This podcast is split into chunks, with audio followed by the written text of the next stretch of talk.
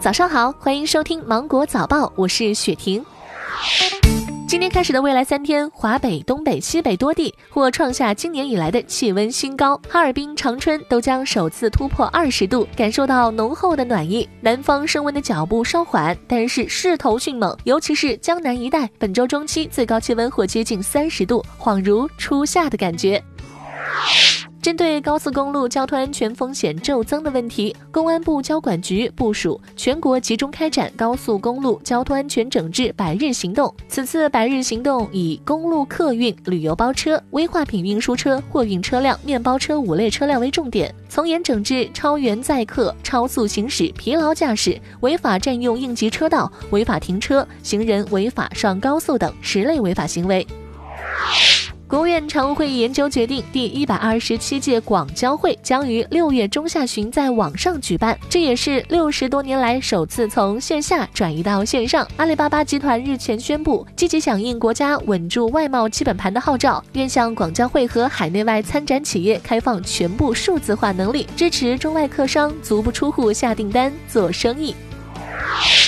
北京市将发布首个不文明游园行为清单，其中有五种是疫情期间重点劝阻的行为，包括不戴口罩、扎堆聚集、随地吐痰、不守秩序和倒卖门票；还有八种常态化的劝阻行为，包括私挖野菜、怕踩草坪、攀枝折花、乱涂滥刻、野营烧烤、野泳垂钓、携犬入园和伤害动物。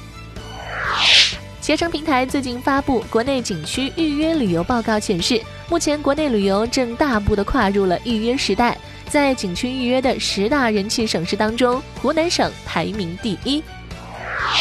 近日，江苏镇江交警查获了一辆套牌的摩托车，驾驶人竟冒充双胞胎弟弟，企图蒙混过关。当民警带他回家取身份证的时候，其父母主动告知他的真实姓名。民警怒斥：“哪有你这样做哥哥的？”目前，汤某被处以五千元罚款，记十二分。儿童玩具车能开上路吗？想想都知道有多危险了。近日，云南曲靖一男童驾驶一辆儿童玩具豪车上路行驶，一名男子在前方骑电动车领行，并不时停车转头探视孩子的驾驶情况。执勤交警看到这个情形，惊出了一身冷汗，立即上前引导孩子靠边离开车道，并对家长进行了批评教育。家长带孩子出门玩，还是得多长点心呐。四月十三号消息，微信现在已经支持直接备注群聊名称的功能，用户可以通过群聊设置的备注功能进行修改，备注后的群聊名称只有自己可以看到，群聊备注名称会替代原有的群聊名称在消息列表的显示。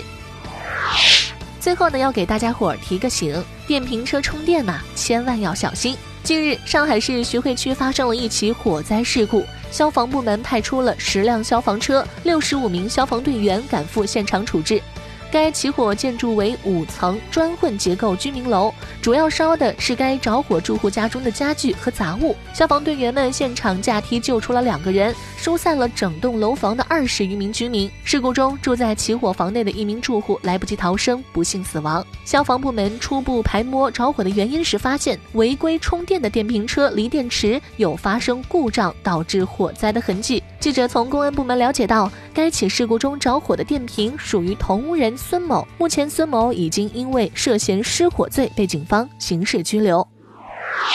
以上就是今天新闻的全部内容，我是精英九五电台的雪婷，祝你度过美好的一天，拜拜。